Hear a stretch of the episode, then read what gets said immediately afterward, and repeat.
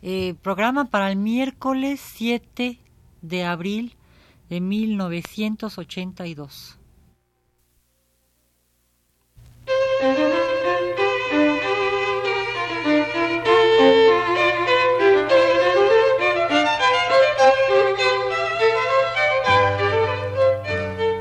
Divergencias. Programa a cargo de Margot Glantz.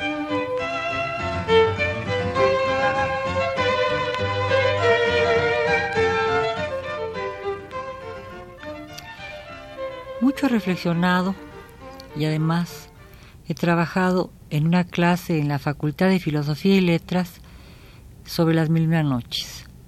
Hace poco se me pidió que escribiese sobre el año 2000, es decir, que escribiese un pequeño texto sobre lo que yo considerara como fundamental, en tanto que escritora, eh, respecto a la posibilidad de ejercer esa profesión en el año 2000. No encontré otra cosa mejor que hacer lo siguiente. En su pequeño trabajo sobre la retórica antigua, Barth advirtió, en el origen o en el horizonte de este seminario existía, como siempre, el texto moderno, es decir, el texto que no existe todavía. Frase escrita allá por 1970, cuando aún el milenio parecía alejado, pues aunque el tango insiste en que 20 años son nada, 30 ya cuentan algo. Pero ¿qué decir ahora, cuando estremecidos contemplamos ante nosotros el formidable número evocado por la combinación violenta de un dos, acompañado por tres ceros, redondos como la muerte y violentos como la explosión de un nuevo milenio?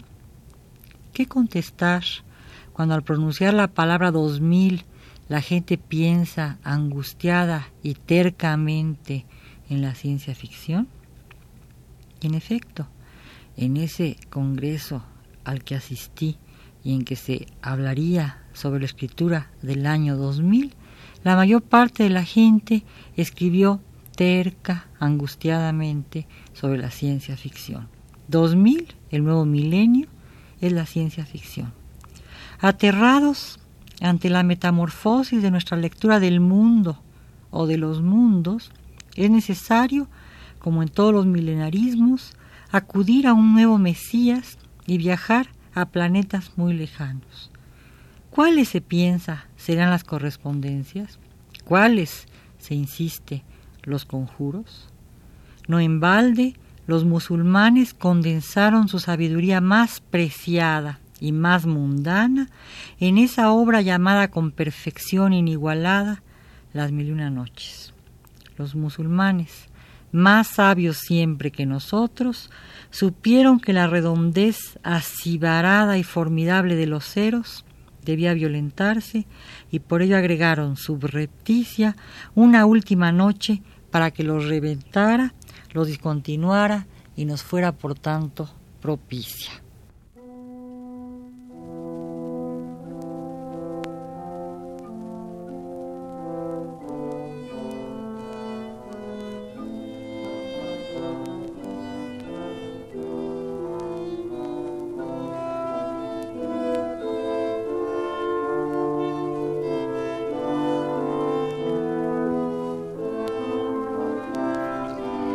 Escribir en el año 2000 pudiera muy bien ser escribir de nuevo las mil y una noches, o por lo menos reescriturar el texto indagando en el sentido de las inscripciones que se nos ofrecen de inmediato como una serie de marcas.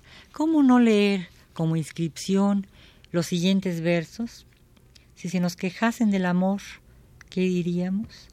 O si la pasión nos dañara, ¿qué haríamos? Podemos mandar un mensajero que exponga nuestro estado, pero las quejas del amante no admiten embajador. Si tenemos paciencia, la vida solo nos es lícita después de la pérdida de los amigos por poco tiempo. Solo nos queda la tristeza, la pena y las lágrimas que corren por las mejillas. Oh, vosotros que habiendo ocupado un lugar en mi corazón os habéis apartado del alcance de mi vista. Habéis mantenido junto al amor el pacto de un amante que no se aparte de él a pesar del transcurso del tiempo. ¿O habéis olvidado, debido a la lejanía, a un amante al que la languidez y el extenuamiento han hecho enflaquecer? Cuando llegue el juicio final y nos reunamos, espero oír una larga rendición de cuentas.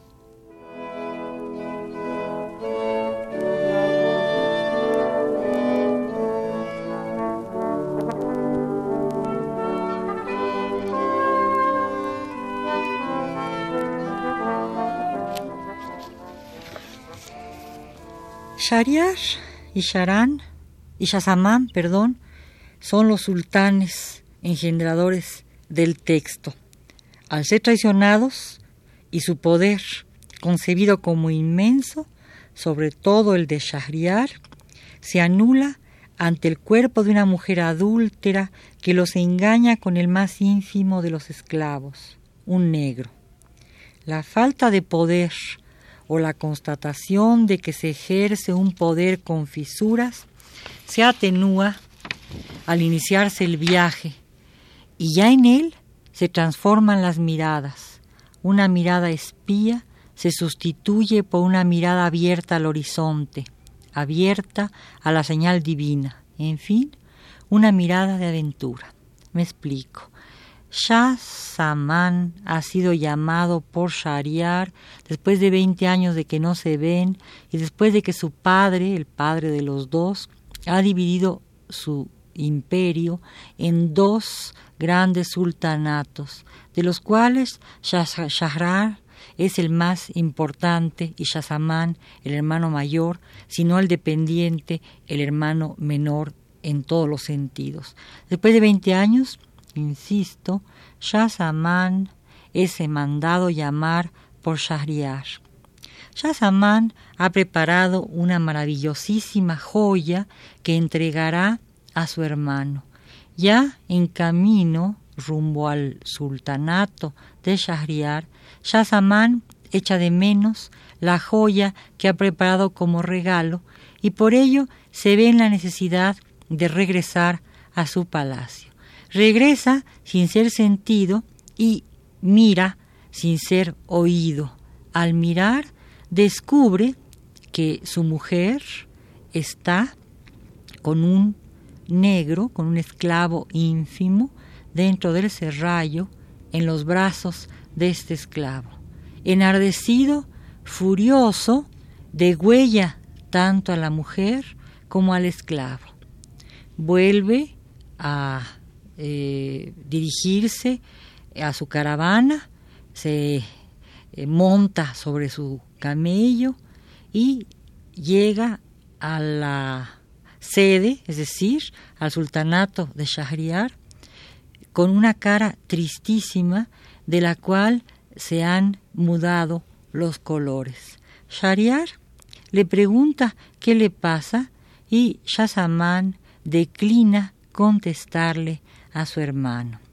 Shariar decide entonces irse de casa e invitar al hermano para que éste se divierta.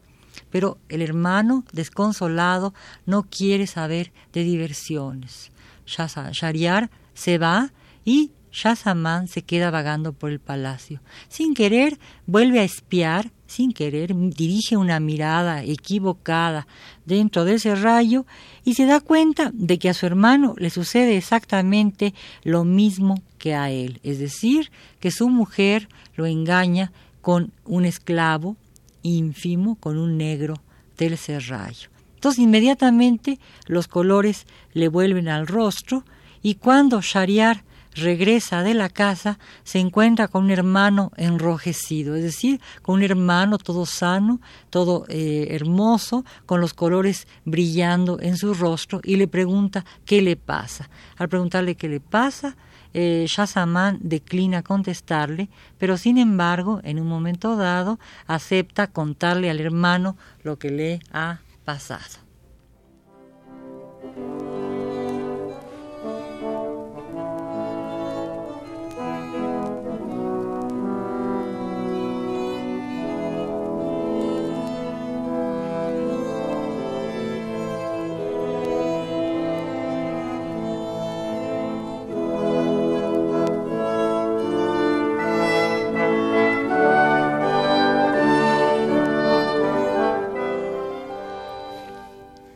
Shazamán entonces descubre su desgracia por un azar imprevisto y gracias a una mirada equivocada lanzada sin querer dentro del serrallo.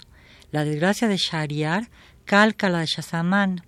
Ambos han atisbado su caída.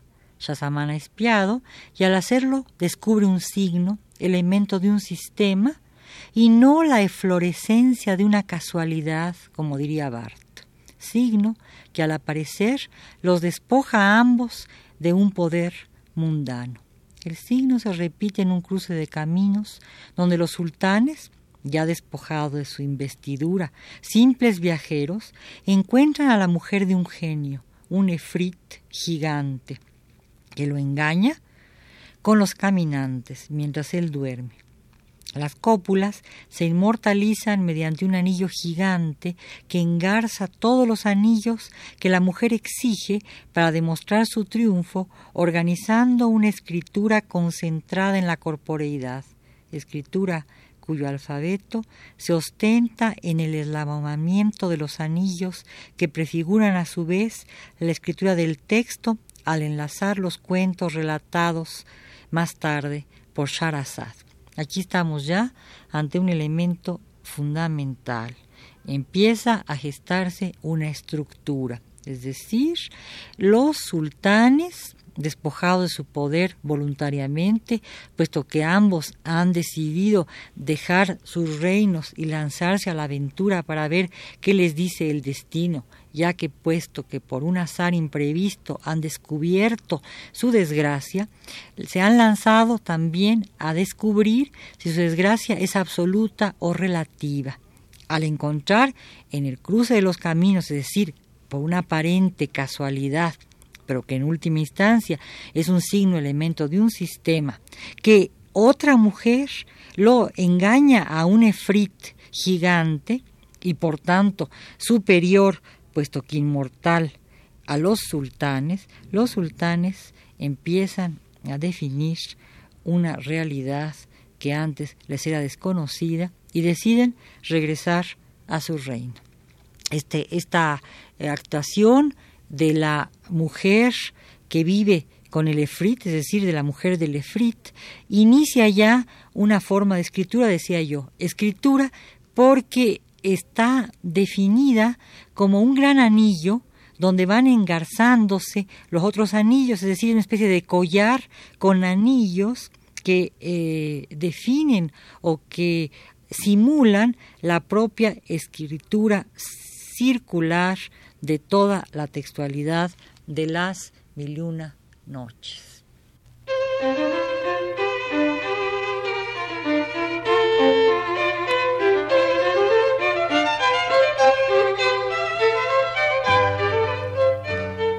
Divergencias. Programa a cargo de Margot Glantz.